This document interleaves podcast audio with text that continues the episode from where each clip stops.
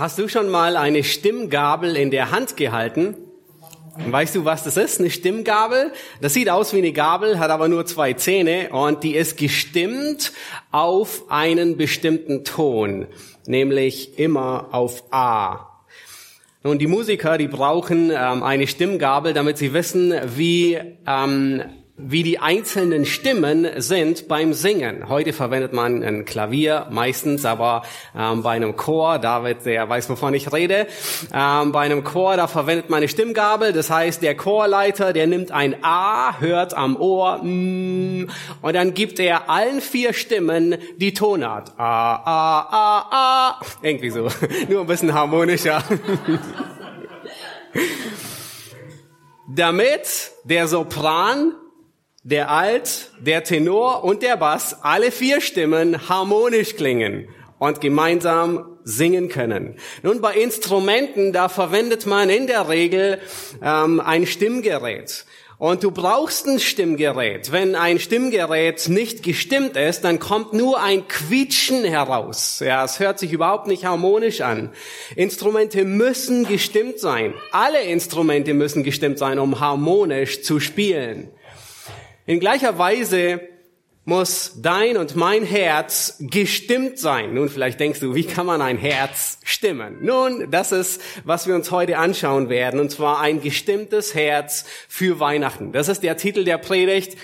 Ähm, wir wollen unser Herz einstimmen auf das Lob und auf die Freude von Weihnachten. Ist dein Herz gestimmt? Nun, äh, wahrscheinlich darf ich die Frage gar nicht stellen, weil du denkst, frag das bloß nicht. Bei all den Sorgen, allen Vorbereitungen, dem ganzen Stress ist mein Herz mehr verstimmt wie gestimmt.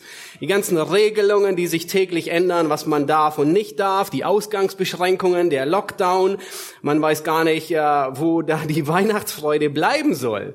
Nun, wie stimmen wir unsere verstimmten Herzen in die Melodie der Anbetung Gottes ein. Nun, der eine oder andere mag sagen, und ich habe das schon gehört, aber keine Angst vor niemandem von uns. Die Weihnachtsstimmung, die kommt mit einem guten Weihnachtsmarkt oder mit Weihnachtsmusik oder mit Punsch und Glühwein und Lebkuchen und Clementinen und einem Tannenbaum und Lichterketten. Nun, nein, das stimmt dich nicht auf Weihnachten ein, nicht in der Art und Weise, wie wir eingestimmt werden sollten.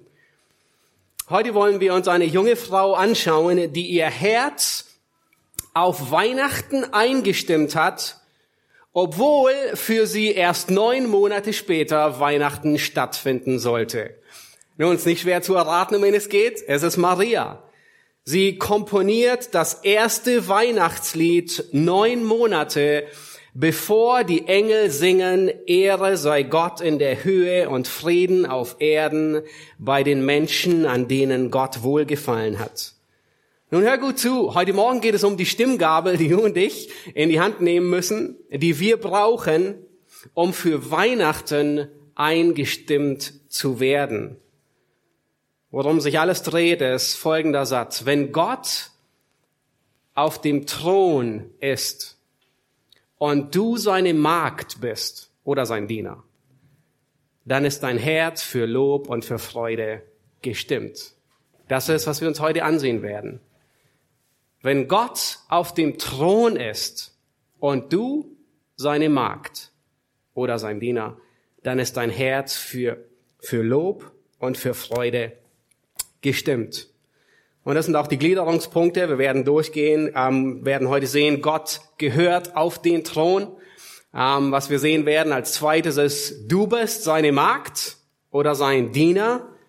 Und das stimmt dein Herz in Freude und Lob. Schlagt bitte eure Bibeln auf in Lukas Kapitel 1, Vers 26 bis 56. Das ist ein größerer Abschnitt, aber äh, es ist ein großartiges Kapitel, ähm, das äh, mit dem Lukas hier beginnt. Ähm, in Lukas Kapitel 1 finden wir weitestgehend zwei Begebenheiten, nämlich Zacharias, der ein Priester ist von den Leviten, er er erfährt, ähm, sie erwarten in hohem Alter ein Kind, einen Sohn, und zwar Johannes den Täufer.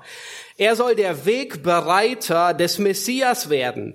Diesem Johannes dem Täufer wird eine großartige Aufgabe zuteil, nämlich er soll so wie Elia das Volk zurückführen zu Gott. Das Volk soll Buße tun. Nun, erstaunlicherweise ist es nicht Elisabeth, die diese gute Nachricht von ihrer Gynäkologin erfährt, sondern es ist Zacharias, der es im Tempel im Heiligtum erfährt. Und zwar beim Arbeiten, sogar noch beim Opfern von einem Engel Gabriel. Der sagt ihm die gute Botschaft. Und Zacharias, er zweifelt. Er glaubt dem Engel nicht ganz so. Er hat Bedenken. Und als Strafe wird er stumm bis zur Geburt von Johannes. Die zweite Begebenheit findet sechs Monate später statt. Auch diesmal ist es nicht der Schwangerschaftstest, sondern der Engel Gabriel, der die frohe Botschaft verkündigt. Und Lukas, er verbindet beide Begebenheiten, beide Berichte von Zacharias und Elisabeth und von Maria und Josef, der noch nicht so wirklich dazugehört, zueinander, weil sie zusammen gehören. Johannes der Täufer ist der Vorläufer und Jesus ist der Messias. Und gleichzeitig, was wir gegen Ende nochmal sehen werden, ist, was Lukas hier tut in diesem ersten Kapitel. Er vergleicht den Glauben von einem alten Priester Zacharias mit dem Glauben von einer jungen, unerfahrenen, jungen Frau. Und wir werden überrascht sein, über das Ergebnis. Lass uns beginnen, den Text zu lesen und wir werden abschnittsweise durchgehen. Lass uns Verse 26 und 27 lesen. Im sechsten Monat aber wurde der Engel Gabriel von Gott in eine Stadt Galiläas namens Nazareth gesandt. Zu einer Jungfrau, die verlobt war mit einem Mann namens Josef aus dem Haus Davids. Und der Name der Jungfrau war Maria. Nun, die Zeitangabe hier im, im sechsten Monat bezieht sich auf Elisabeth. Elisabeth ist jetzt im sechsten Monat schwanger. Ähm, der Engel Gabriel, er kommt jetzt zu Maria und tritt herein. Er wird, der Engel Gabriel wird insgesamt viermal erwähnt in der Schrift. Mit Namen wird nur noch Michael und Luzifer als Engelwesen erwähnt. Ähm, wahrscheinlich ist Gabriel einer der leitenden Erzengel, wir wissen es nicht genau, aber er begegnet Daniel in Kapitel 8 und 9, er begegnet hier ähm, Elisabeth äh, beziehungsweise ähm, äh, Zacharias und Maria. Und es wäre auch möglich, dass er der Engel ist, der später Josef im Traum begegnet, um ihm zu sagen, dass er Maria heiraten soll und sie nicht verstoßen soll. Aber hier begegnet Gabriel, Zacharias und Maria. Und was sich anbahnt mit der Geburt Jesu, das ist so gewaltig, dass Gott die Menschen vorbereiten muss. Und Gott muss Maria vorbereiten, weil es so gewaltig ist. Und so schickt Gott Gabriel zu Maria. Nun, sie ist verlobt Damals wurden die Ehen von den Eltern geplant. Das hatte seine Vor- und Nachteile. Nun, der Vorteil war, man kam sehr wahrscheinlich unter die Haube. Der Nachteil ist nicht zwingend mit dem Mann oder der Frau, die man sich gewünscht hat.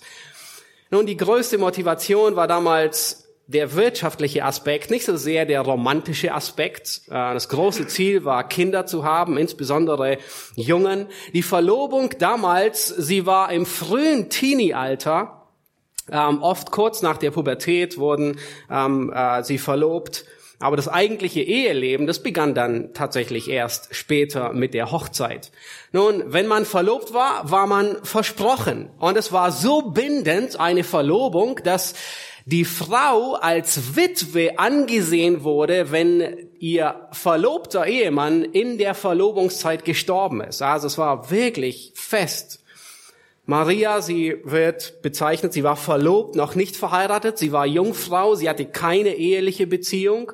Es wird mehrmals betont. Und als der Engel Maria hier begegnet, ist sie sehr jung. Nun, für uns ist es undenkbar, aber damals war es üblich, Sie war wahrscheinlich 13, 14 Jahre alt, als der Engel ihr ähm, begegnet ist. Sie war verlobt mit Josef. Und Lukas erwähnt, dass Josef aus dem Hause Davids stammte. Ist es wichtig? Ja, es ist wichtig. Nun, Maria, sehr wahrscheinlich auch, ebenfalls aus dem Hause David. Sie kamen vom Stamm Juda. Und ihr erinnert euch, als Jakob Juda segnet, sagt er, das Zepter soll nicht weichen von Juda, bis der Shiloh kommt, der Messias, der Erretter, dem die Völker gehorsam sein werden. Der Messias. Nun, seit 1. Mose 3, Vers 15 wartet die Menschheit, warten die Gläubigen auf den Messias, auf den Samen der Frau, der Satan, der Schlange, den Kopf zertreten wird. Und als kein geboren wurde, dachte Eva, es wäre bereits der Messias, weil sie sagt, seht, der Herr. Und es war nicht der Messias. Und dann kam Seth und Eva nannte ihn Set, das heißt Ersatz, nämlich in der Hoffnung, dass er jetzt der Verheißene war. Sie sagt, denn Gott hat mir für Abel einen Ersatz gegeben. Auch er war es nicht. Und dann kamen Meilensteine, dann kam Noah, dann kam Abraham, Isaac und Jakob. Und es wurde immer klarer, von welchem Stamm der Messias kommt. Zum Schluss war es Judah. Und dann die präziseste Angabe einige Jahrhunderte später mit David.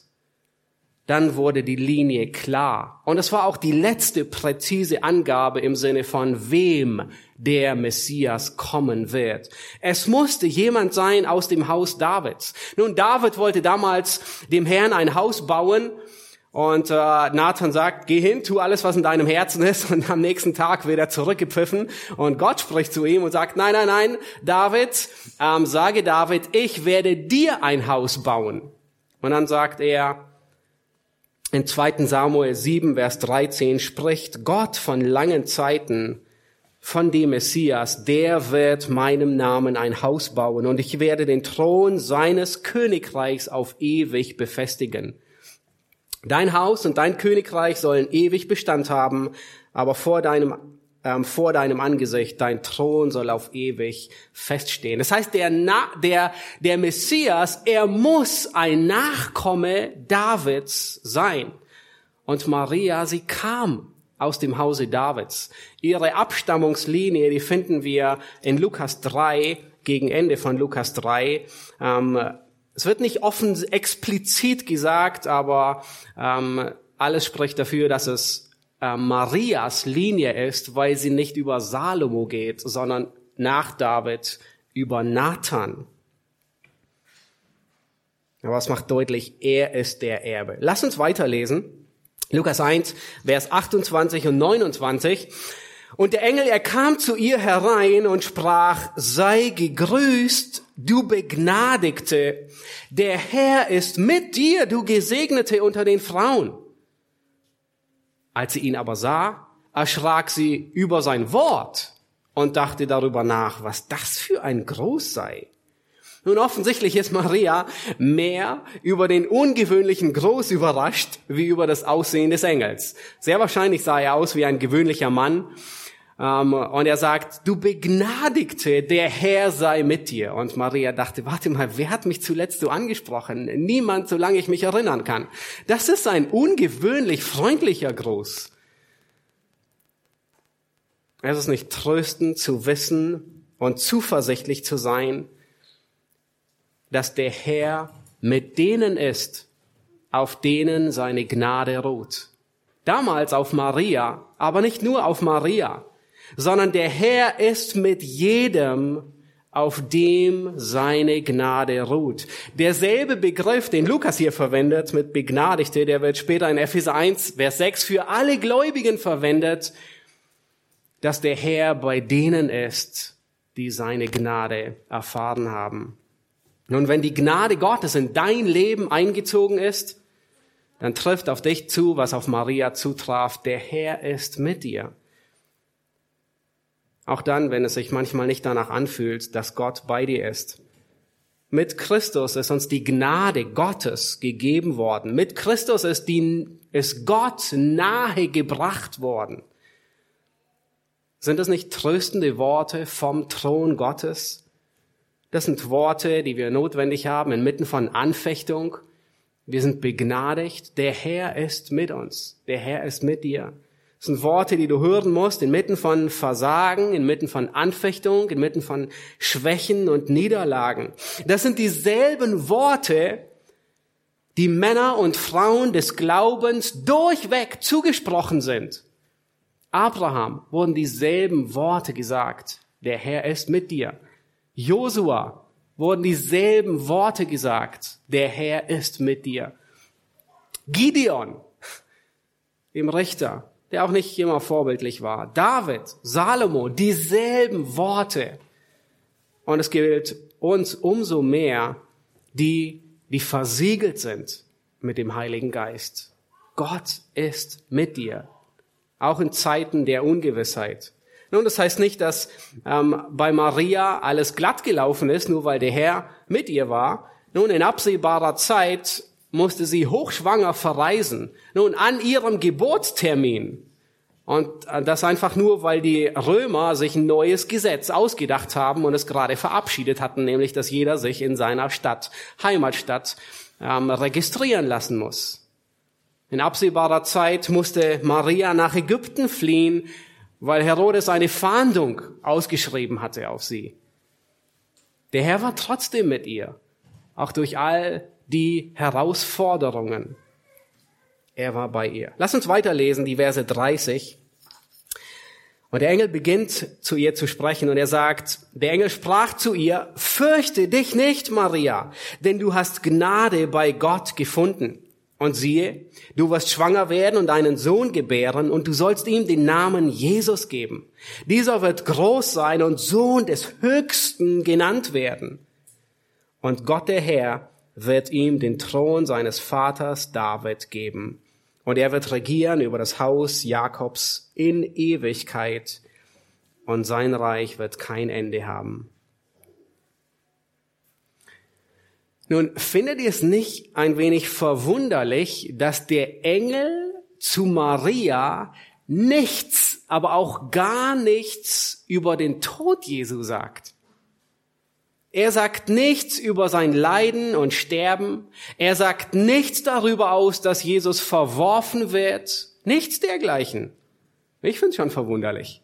Warum spricht er nur von, er wird der Sohn des Höchsten sein, er wird auf dem Thron David sitzen, er wird regieren, das Haus Jakob in Ewigkeit? Nun, obwohl Jesus das erste Mal kam, um für Sünder zu sterben, so wird hier der ganze Auftrag genannt. Der Engel benennt ihn nach seinem ganzen Auftrag. Nicht nur nach einer Etappe, sondern nach dem Endziel. Das ist so, wie wenn ähm, im Krankenhaus jemand den Chefarzt vorstellt. Nun, wie stellt man den Chefarzt vor? Man sagt bei, beim Narkosearzt, ähm, das ist der Herr Schlafgut, äh, der Chefarzt, ähm, Dr. Schlafgut, und äh, sagt, ja, das ist der Chefarzt. Nun, man sagt nicht, ähm, das ist äh, der Chefarzt, der einmal Zivi hier war, der dann ähm, Student war, dann hat er noch sein IP gemacht, sein Assistenzarzt, irgendwann war er Facharzt, Oberarzt und jetzt ist er Chefarzt. Nein, man nennt jemanden nach dem Titel, den er endgültig hat, nicht nach seinen Etappen. Und genau das tut hier der Engel. Er nennt Christus, er bezeichnet ihn, er gibt ihm den Titel Sohn des Höchsten, der auf dem Thron David sitzt und von Ewigkeit zu Ewigkeit regieren wird. Bei seinem ersten Kommen würde er noch nicht auf dem Thron David sitzen, aber ihm gehört der Thron Davids. Er ist König, auch wenn er jetzt als Kind geboren wird. Ihm gehört der Thron. Es ist fast so, als würde der Engel zu Maria sagen, nun Maria, denk dran, auch wenn du ihn stillst, er ist der König. Auch wenn du seine Windeln gerade wickelst, denk daran, er ist der Prinz des Universums, der auf dem Thron Davids sitzen wird. Maria, denk dran, auch wenn du ihm den Mund abwischt von dem Brei, den er gerade gegessen hat, auch wenn er lesen und schreiben lernt, er ist der Sohn des Höchsten. Und Maria, sie hatte es stets vor Augen bei der ersten Gelegenheit, die sich bot. Jesus hat noch nie ein Zeichen gemacht. Es ist gerade auf einer Hochzeit und der Wein, der ist alle. Wisst ihr, was Maria sagt? Der Wein ist aus. Nun, es war nicht einfach nur informativ, sondern Jesus wusste, was es bedeutete.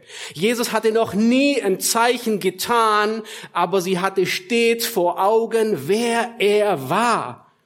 Er war nicht das Kind, das sie gestillt hat, das Kind in der Krippe, sondern sie sagte, was er euch sagt, das tut zu den Dienern. Sie hatte es vor Augen, wer er war, die ganze Zeit. Lukas, er schreibt hier an Theophilos, einen Heiden. Nun, normalerweise würde ein Heide nichts anfangen mit dem Thron Davids. Nun, was würde ihn interessieren, dass jemand auf dem Thron Davids regieren würde? Warum schreibt man das einem Heiden? Ist es wirklich notwendig, das zu erwähnen? Oh ja, es ist, sonst würde Lukas es nicht an Theophilus erwähnen. Weil derjenige, der auf dem Thron Davids sitzt, der wird nicht nur über Jakob regieren, sondern der wird über die ganze Erde von einem Ende zum anderen regieren. Und wisst ihr was? Das erfährt sogar Nebukadnezar. Nun, dieser 200-prozentige Heide, mehr Heide geht gar nicht wie er.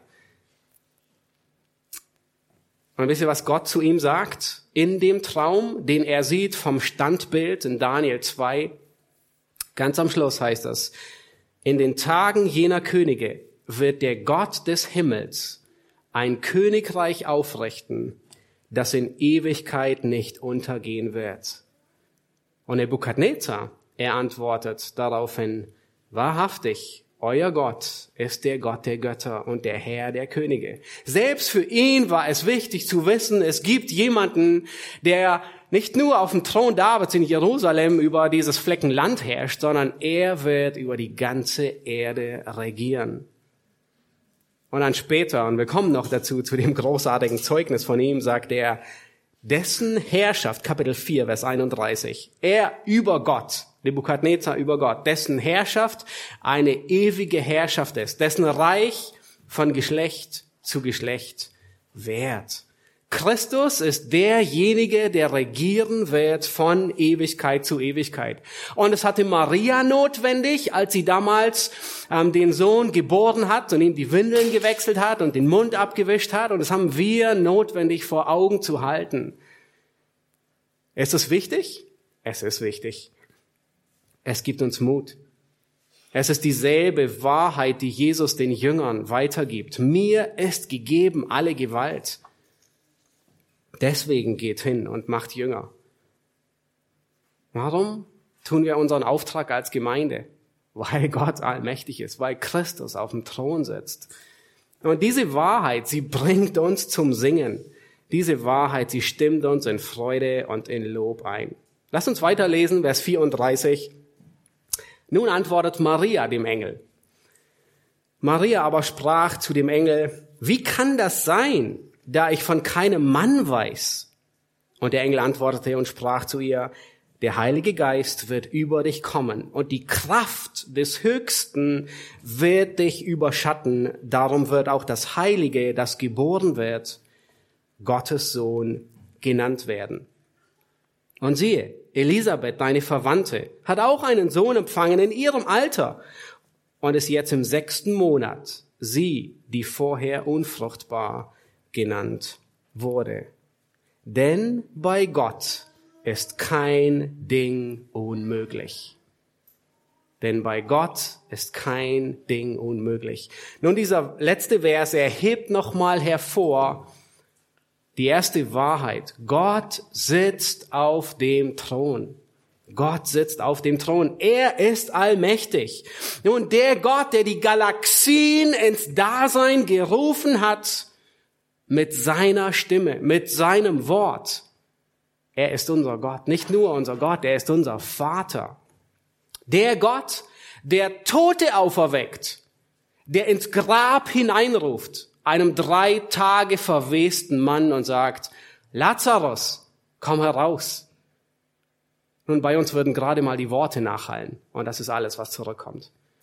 Bei ihm kam der Tote lebendig wieder heraus. Wenn er spricht, es ist derselbe Gott, der Israel 40 Jahre mit Manna versorgt hat. Das ist unser Gott. Gott ist fähig herbeizuführen, was du und was ich brauche, was wir als Gemeinde brauchen.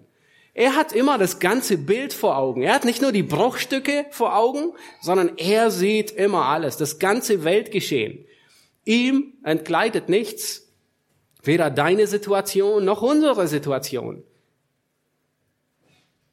Und weil er allmächtig ist, weil er auf dem Thron ist, brauchen wir uns nicht zu fürchten. Vielleicht erinnerst du dich, als du, entweder als du ein Kind warst oder weil du ein Kind hast, manchmal schreien sie einfach vollkommen in Angst und sie haben Angst, ja, sei es man geht durch einen dunklen Wald bei Nacht oder sie wachen auf und sie haben Angst und wo kommen kleine Kinder zur Ruhe? Wenn sie wissen, dass sie bei den Eltern sind. Wenn sie wissen, dass sie beim Vater sind oder bei der Mutter, im Arm oder an der Hand, kommen sie zur Ruhe. Sie fürchten sich nicht. Sie, die Angst ist weg. Wie viel mehr dürfen wir zuversichtlich sein, an der Hand des Vaters zu gehen, auch wenn Täler wirklich dunkel sind. Gott ist allmächtig. Nun, es bedeutet nicht, dass er alle Schwierigkeiten aus dem Weg räumt, wie ein Schneepflug die Straßen vom Schnee ähm, frei macht. Manchmal lässt Gott uns Schwierigkeiten weiterhin durchleben. Und doch wird Gott seine Allmacht und seine Allwissenheit und seine Liebe nicht gegen uns verwenden.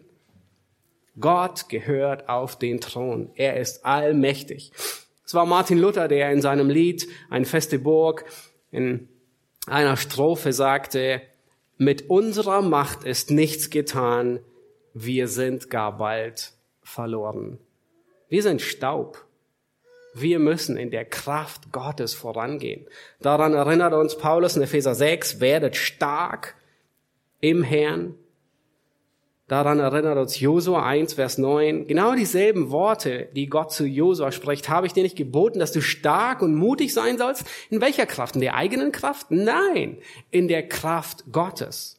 Und wenn dir Kraft fehlt, um geduldig zu sein, dann wende dich an die Kraft Gottes. Wenn dir die Kraft fehlt, dem anderen zu vergeben, dann wende dich an Gott. Wenn dir die Kraft fehlt, in voller Liebe und Demut zu wandeln. Wende dich an den, der Kraft gibt. Nun lass uns Vers 38 lesen. Und in dem ganzen Abschnitt ist es, glaube ich, einer der großartigsten Verse, ähm, den, den wir in diesem Abschnitt finden. Das, das ist der Unterschied zwischen Zacharias und Maria. Der Engel sagt dir, du wirst schwanger werden, den Messias bekommen. Maria aber sprach, siehe, ich bin die Magd des Herrn. Mir geschehe nach deinem Wort. Und der Engel schied von ihr. Und Maria, sie ist sich ihrer Rolle bewusst. Ich bin die Magd des Herrn. Nun, sie bezeichnet sich nicht als Gottes Mutter, sondern sie bezeichnet sich als Gottes Magd. Und jede Bezeichnung, die sie als Gottes Mutter bezeichnet, ist falsch, weil sie nicht von Gott kommt. Ein glaubendes Herz ist ein dienendes Herz. Nun, vielleicht hast du schon Parallelen hergestellt zwischen Maria und Hannah. Ihr erinnert euch, 1. Samuel 1 und 2, ähm, die Mutter von Samuel. Oh, da ist so viel gemeinsam. Ähm, ein Drittel von, Han äh, von Marias Lobpreis, der kommt von Hannah. Und äh, ich hatte in die Gruppe ähm, diese, äh, diese Grafik nochmal zurückgeschickt. Ja, ganz viel kommt aus 1. Samuel 1 und 2. Maria, sie hatte gute Vorbilder und sie ahmt ihren Glauben nach. Aber wisst ihr, was die Gemeinsamkeit zwischen Hannah und Maria ist? Es ist nicht die Kinderlosigkeit, sondern es ist die Haltung zu Gott. Nun, Hannah, die trug ihre Schande, kinderlos zu sein. Nun, Maria, genau das Gegenteil. Sie trug die Schande, ein Kind zu haben und nicht verheiratet zu sein. Und das ist, was auf sie wartete. Beide bezeichnen sich als die Magd des Herrn.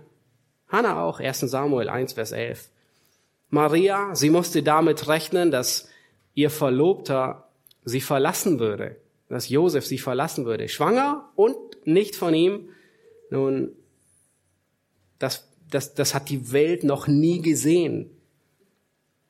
Maria, sie musste damit rechnen, öffentlich gedemütigt zu werden. Vielleicht rechnete sie sogar damit, dass sie, wenn sie zurückkommt nach den drei Monaten, dass sie in Nazareth geschlagen wird oder gesteinigt wird. Als Ehebrecherin. Sie war bereit, die Schande Christi zu tragen. Sie war bereit, die Schande Christi zu tragen.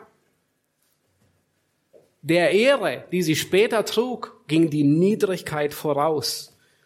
Das wusste sie. Es ist ein göttliches Prinzip im Alten wie im Neuen Testament, dass Niedrigkeit der Ehre vorausgeht. Es ist ein göttliches Prinzip, das nicht nur auf uns Menschen zutrifft, die wir im Ebenbild Gottes gemacht sind, sondern auf das Original zutrifft, dass Niedrigkeit der Ehre vorausgeht.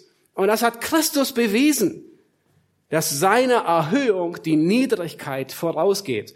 Und der Hebräerbriefschreiber, das ist genau, das sind genau die Worte, mit denen er uns ermutigen will, nicht müde zu werden. Und er zeigt auf Christus und sagt, der um der vor ihm liegenden Freude willen das Kreuz erduldete und was nicht achtete?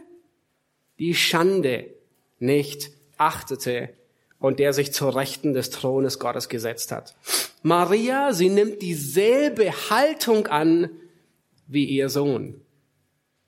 Maria nimmt dieselbe Haltung an wie der Messias. Sie nimmt gerne diese Demut an, um ein Teil von Gottes Geschichte zu sein. Nun, wolltest du schon immer mal in einem Film mitspielen? In einem Spielfilm? Irgendeine heldenhafte Rolle? Und vielleicht irgendwann in deinen jungen Jahren, vielleicht jetzt immer noch. Nun, du kannst in dem, in dem größten aller Spielfilme mitspielen. Als Glaubensheld in der Ahnengalerie des Glaubens aufgenommen zu werden. Und dieser Spielfilm heißt Hebräer 11. Ganz einfach. Und weißt du, wie du in die Ahnengalerie des Glaubens hineinkommst? Wie du aufgenommen wirst? Es gibt ein Casting, ja. Wer wird aufgenommen? Derjenige, der sagt, ich bin die Magd des Herrn. Gott erwartet nicht heroische und heldenhafte Taten, sondern Gott erwartet, dass du die Rolle, die er dir zugedacht hat, dass du die spielst. Und du brauchst nicht lange suchen. Er hat dir schon eine Rolle geschenkt. Du brauchst nicht auf die Suche gehen. Gott hat dich in eine Gemeinde platziert, wo du die Rolle trägst, er hat dich in eine Familie platziert, wo du eine Rolle trägst, als Ehemann, als Ehefrau, als Mutter oder Vater, als Arbeitnehmer. Gott hat dir die Rollen schon zugewiesen. Du musst nur darin leben. Demut ist für jede Aufgabe bereit. Das sehen wir bei Maria. Für jede Aufgabe, die Gott gibt. Demut ist sich nicht zu schade. Demut erwartet kein Ansehen. Nun, mit den Worten, die sie sagt, ich bin die Magd des Herrn, nach wem kommt sie da? Fällt euch noch jemand ein? Oh, sie kommt ganz nach ihrer Ur, Ur, Ur, Ur, Ur, Ur, Ur, Ur, Urgroßmutter Ruth. Weiß nicht, wie viel Urs dazwischen sind. Aber indem sie sagte, ich bin die Magd des Herrn, kommt sie ganz nach Ruth. Nein, es sind nicht die Gene. Demut lässt sich leider nicht weiter vererben, sondern es ist derselbe Glaube den sie mit Ruth teilt. Ruth drückt ihren Glauben sehr ähnlich aus und sagt, wo du hingehst, da werde ich hingehen. Wo du stirbst, da sterbe ich auch. Dein Volk, und damals war Israel nicht wirklich rühmlich, dein Volk ist mein Volk. Auch Ruth geht die Niedrigkeit der Ehre voraus. Gott liebt es, zerbrechliche Gefäße zu benutzen macht Paulus in 2. Korinther, 3, äh, 2. Korinther deutlich. Und Maria, sie war eingestellt auf Niedrigkeit. Nun, sie erwartet keinen Palast, obwohl sie den König der Welt, den König der Könige zur Welt bringen soll. Nun, Maria, sie beschwert sich nicht, als noch mehr Niedrigkeit hinzukommt. Anstatt mit dem Taxi zur nächsten, zum nächsten familienfreundlichen Kreissaal gefahren zu werden, reitet sie auf einem Esel zu der entferntesten Stall, den es gibt in Bethlehem, ohne sich zu beschweren. Nun frage, wer hätte, wer von uns hätte gerne ihren Platz eingenommen? Aber wahrscheinlich jede Frau, oder? Ich glaube, jeder wäre äh, glücklich darüber ge gewesen, die, die Mutter des Messias zu sein, nicht wahr? Aber auch die Niedrigkeit, die dem zuvorgeht. Manchmal sind wir wie die Jünger. Wir wollen Ehre ohne Demut. Wir wollen zur Rechten und zur Linken des Königs sitzen, ohne den Kelch zu trinken. Und Christus sagt, das ist ein göttliches Prinzip. Niedrigkeit geht der Ehre voraus. Nun, Demut bedeutet nicht, schlecht von sich zu denken, ich kann nichts, ich schaffe nichts, ich bin niemand. Ja, das ist eine falsche Demut, sondern Demut ist sich für keine Niedrigkeit zu schade. Lass uns weiterlesen, Vers 39 bis 45.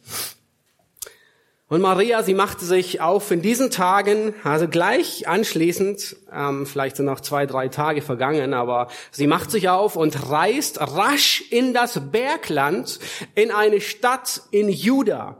Und sie kam in das Haus des Zacharias und begrüßte Elisabeth.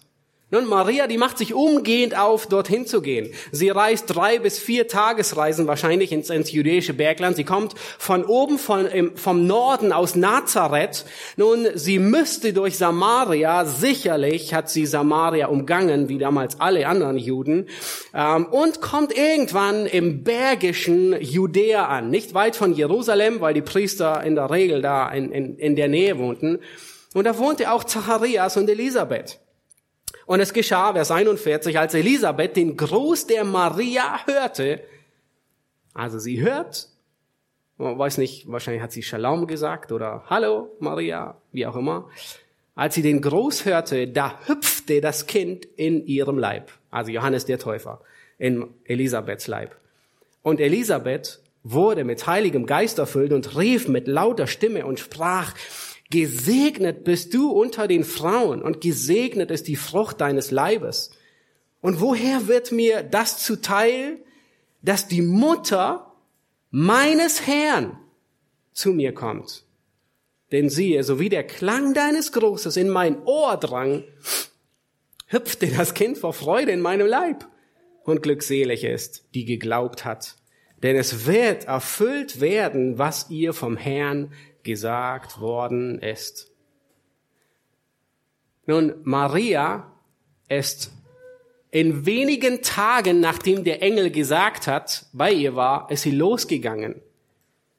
Der in ihr gezeugte Sohn Gottes ist wenige Tage alt. Und Hannah, als sie ankommt, Hannah bezeichnet das ungeborene Kind bereits als mein Herrn. Ist nicht unglaublich? Wahrscheinlich hat das Herz des Messias noch nicht einmal geschlagen, weil es beginnt in der Regel erst ab dem 22. Tag zu schlagen. Aber er wird bereits als Messias anerkannt, als Herr, als Gott. Das macht so deutlich, dass sein Fötus nicht irgendwann zu einem Menschen wird, sondern ab dem Augenblick der Empfängnis ist ein Mensch vollkommen Mensch ein vollwertiger Mensch. Und dann geschieht etwas Sonderbares. Und Kindbewegungen sind nichts Ungewöhnliches. Ich habe sie noch nie gespürt, aber nur von außen angefasst. Und es kannte Elisabeth auch. Sie wusste, es ist normal, dass manchmal so ein richtiger ähm, so die Ferse durchboxt und man ne, ähm, einfach einen Winkel sieht im Bauch, äh, der nicht ganz so rund mehr ist. Das ist einfach, dass es mal boxt und so, ist nichts Ungewöhnliches. Aber was hier geschieht, ist einzigartig. Das ist ein Freudenanfall oder ein Freudenbox im Bauch. Man konnte Maria nicht ansehen, dass sie schwanger war. Ähm, Elisabeth, sie wusste es nicht. Die Buschtrommel hat auch nichts gesagt und Elisabeth hatte keine Ultraschallaugen, um zu sehen. Aber Gottes Geist offenbarte es Elisabeth, dass es der Messias ist. Und Johannes der Täufer, er freut sich und wusste es nicht nochmal, noch nicht einmal. Und geht ab wie ein Schnitzel. Maria, sie blieb drei Monate bei Elisabeth, wird später in Vers 56 noch gesagt und dann kehrte sie wieder zurück. Nun, wir wissen nicht, warum Maria so lange bei Elisabeth blieb und was sie da machte. Vielleicht wollte sie ein wenig Abstand, vielleicht wollte sie über alles nachdenken. Ich könnte mir sehr gut vorstellen, dass sie sich auf ihre Rolle als Mutter, die den Messias erziehen soll, vorbereiten wollte. Und ich könnte mir gut vorstellen, in ihrer Absicht wollte sie Zacharias ausquetschen über alles, was er über den Messias wusste aus dem Alten Testament. Nun, er war schlussendlich Priester. Das einzige Problem war, er war stumm. Wahrscheinlich hat es deswegen drei Monate gedauert, um ähm, irgendetwas zu erfahren. Wir wissen es nicht. Vielleicht wollte sie auch Elisabeth helfen. Sie blieb drei Monate und ging dann zurück. Aber bevor sie zurückgeht, Schaut euch an, jetzt kommt der Lobpreis, den Maria entgegenbringt. Ein gestimmtes Herz, Freude und Lob über Gott. Vers 46. Und Maria sprach, meine Seele erhebt den Herrn und mein Geist freut sich über Gott, meinen Retter, dass er angesehen hat die Niedrigkeit seiner Macht. Denn siehe, von nun an werden mich glückselig preisen alle Geschlechter denn große Dinge hat der Mächtige an mir getan, und heilig ist sein Name. Und seine Barmherzigkeit währt von Geschlecht zu Geschlecht über alle, die ihn fürchten. Er tut Mächtiges mit seinem Arm. Er zerstreut, die hochmütig sind in der Gesinnung ihres Herzens. Er stößt die Mächtigen von ihren Thronen und er erhöht die Niedrigen. Hungrige sättigt er mit Güte und Reiche schickt er leer fort. Er nimmt sich seines Knechtes Israel an, um an seine Barmherzigkeit zu gedenken, wie er es unseren Vätern verheißen hat, Abraham und seinem Samen auf ewig. Und Maria blieb bei ihr etwa drei Monate und kehrte wieder in ihr Haus zurück. Nun, dieses Lied, es wird gerne auch Magnifikanz genannt. Das bedeutet einfach erheben. Und zwar ähm, zum einen, weil das Lied erhebend ist, aber zum anderen auch, weil in der lateinischen Übersetzung ähm, dieses Lied beginnt mit Magnificant anime, anima mea dominum. Oh, ist Eli Elias da? Könnte es übersetzen. Das heißt, meine Seele preist den Herrn die lateinische Übersetzung von Hieronymus, ähm, der der das wiedergibt. Und das erste Wort ist magnifikant. Nun, die katholische Kirche, die hat aus Maria leider ein völlig verzerrtes Bild gemalt.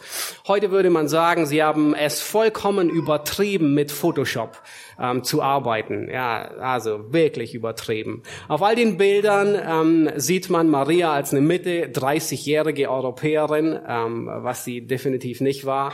Ähm, aber nicht nur das, sondern 431 wurde sie auf dem Konzil von Ephesus als Gottes Gebärerin bezeichnet. Nun, sie selbst nennt sich nie so. Sie nennt, selbst nennt sich Magd Gottes. Sie wird als ewige Jungfrau dargestellt. Nun, das trifft zu bis, zu, bis zur Geburt Jesu. Ähm, aber dann hatte sie ganz normalen ehelichen Verkehr und hatte Kinder. Später wurde sie sogar frei von Erbsünde gesprochen. Nun, was ist jemand, der nie sündigt, der schuldlos ist, über den hat der Tod keine Macht, richtig? Und ein paar Jahre später musste sie zwangsweise ähm, deklariert werden, als wäre sie in Himmel gefahren. Deswegen feiert man die Himmelfahrt von ihr.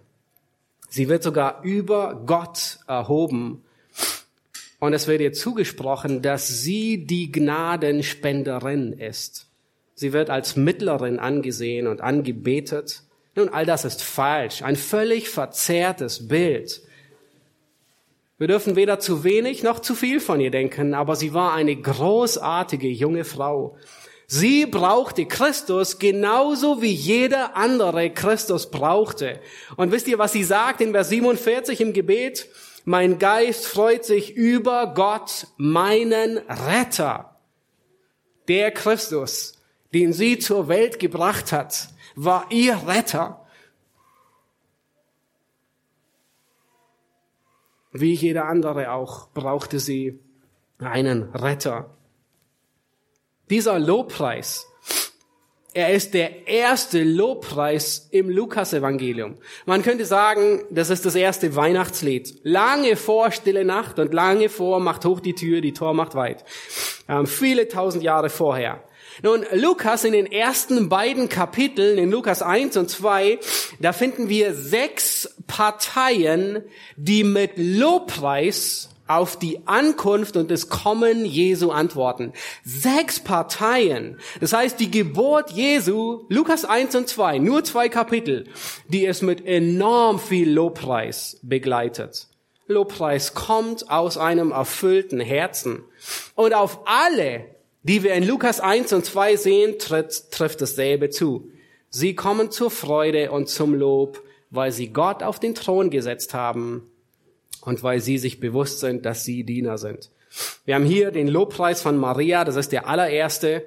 Ähm, wenige Verse später, am Ende von Kapitel, haben wir den Lobpreis von Zacharias. Der kommt auch. Dann haben wir in Kapitel 2 den Lobpreis der Engel. Ja, Ehre sei Gott in der Höhe. Dann haben wir den Lobpreis der Hirten. Dann haben wir ebenfalls im zweiten Kapitel den Lobpreis von Simeon und schlussendlich den Lobpreis der Prophetin Hannah. Nun Maria, dieses junge Mädchen, diese junge Frau, sie war wirklich großartig. Ein, ein Vorbild des Glaubens.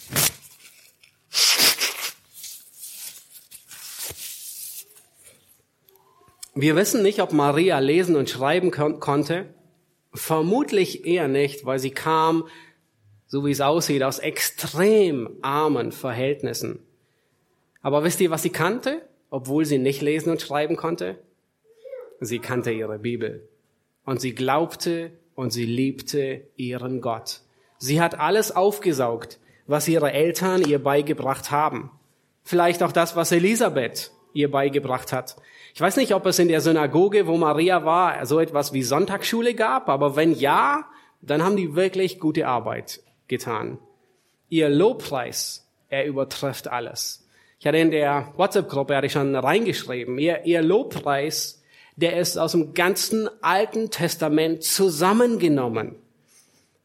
Überwiegend Bibelstellen aus 1 Samuel 2 von dem Gebet der Hannah, aber es wird Habakkuk 3 zitiert, es wird 1. Mose 30 zitiert, es wird 5. Mose 10 zitiert, es wird Psalm 111 zitiert, es wird Psalm 103 zitiert, Psalm 89, Hiob wird zweimal, dreimal zitiert, Micha und 2. Samuel. Nun, sie kannte ihre Bibel. Ein junges Mädchen von 14 Jahren, die wahrscheinlich noch nicht einmal lesen und schreiben konnte, kannte das Wort Gottes und sie liebte es und sie zitiert es. Was für ein großer Segen, was für ein großes Privileg ist es, in Kinder hinein zu investieren, weil wir wissen nicht, wozu Gott all das gebrauchen kann. Nun, hier in Lukas 1, es ist offensichtlich, dass Lukas diese zwei Personen miteinander vergleicht. Und zwar das junge, gottesfürchtige Mädchen Maria und den alten, erfahrenen Priester Zacharias. Und er stellt sie gegenüber. Nun, in Lukas Kapitel 1 beginnt mit Zacharias, aber Zacharias Lob, wisst ihr, wo es folgt?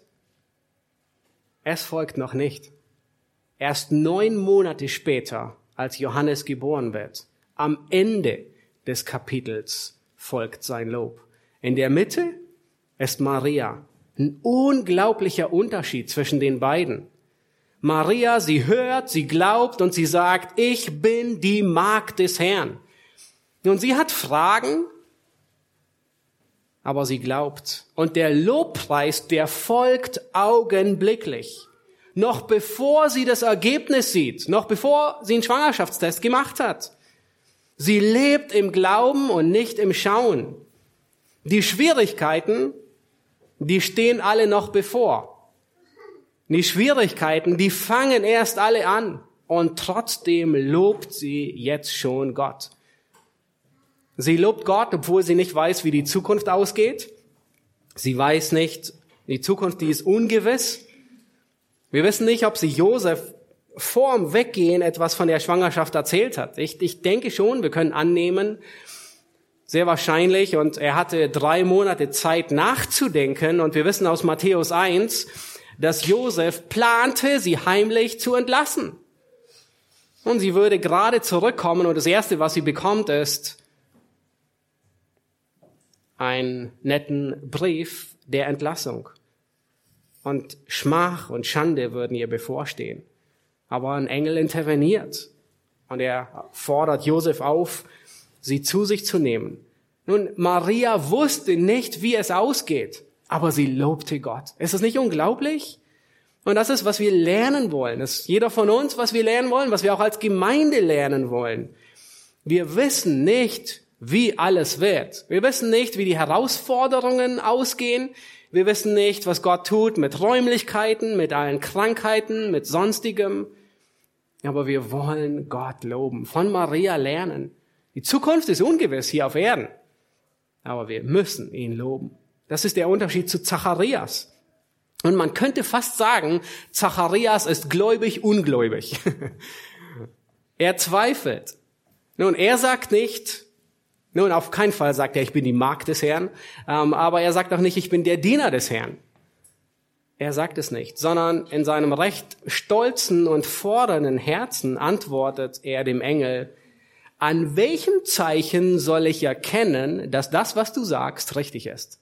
Er fordert ein Zeichen von Gott um zu wissen, dass das, was der Engel sagt, richtig ist. Und er wird bestraft. Er ist Priester, er ist ein Lehrer Israels, er empfängt ein härteres Urteil und er ist neun Monate stumm. Und erst danach preist er Gott. Und wir haben nicht viel Zeit, über das Gebet von Maria hinwegzusehen, aber schaut kurz in Vers 49, 50 und 51 sind überwiegend drei Eigenschaften, die sie hervorhebt, denn große Dinge hat der Mächtige an mir getan und heilig ist sein Name und seine Barmherzigkeit währt von Geschlecht zu Geschlecht über die, die ihn fürchten. Sie setzt Gott auf den Thron. Sie ist Gott zentriert. Das ganze Gebet, es handelt nur von Gott, Gott, Gott, Gott. Er, er, er, er, er. Er ist die ganze Zeit am Handeln. Und sie hebt die Allmacht Gottes hervor, den Mächtigen, und er tut Mächtiges. Sie lobt Gott, weil er mächtig ist. Erinnert ihr euch an Nebukadnezar, den ich irgendwann erwähnt hatte am Anfang in Daniel 4? Wisst ihr, was er tut? Genau dasselbe Muster. Er erhebt Gott auf den Thron und sagt, es gibt niemand, der seine Hand wehren oder zu ihm sagen dürfte, was machst du? Maria, sie, sie hebt die Heiligkeit Gottes hervor. Gott ist gut und er tut Gutes. Er ist fern von allem Bösen. Und sie hebt die Barmherzigkeit Gottes hervor.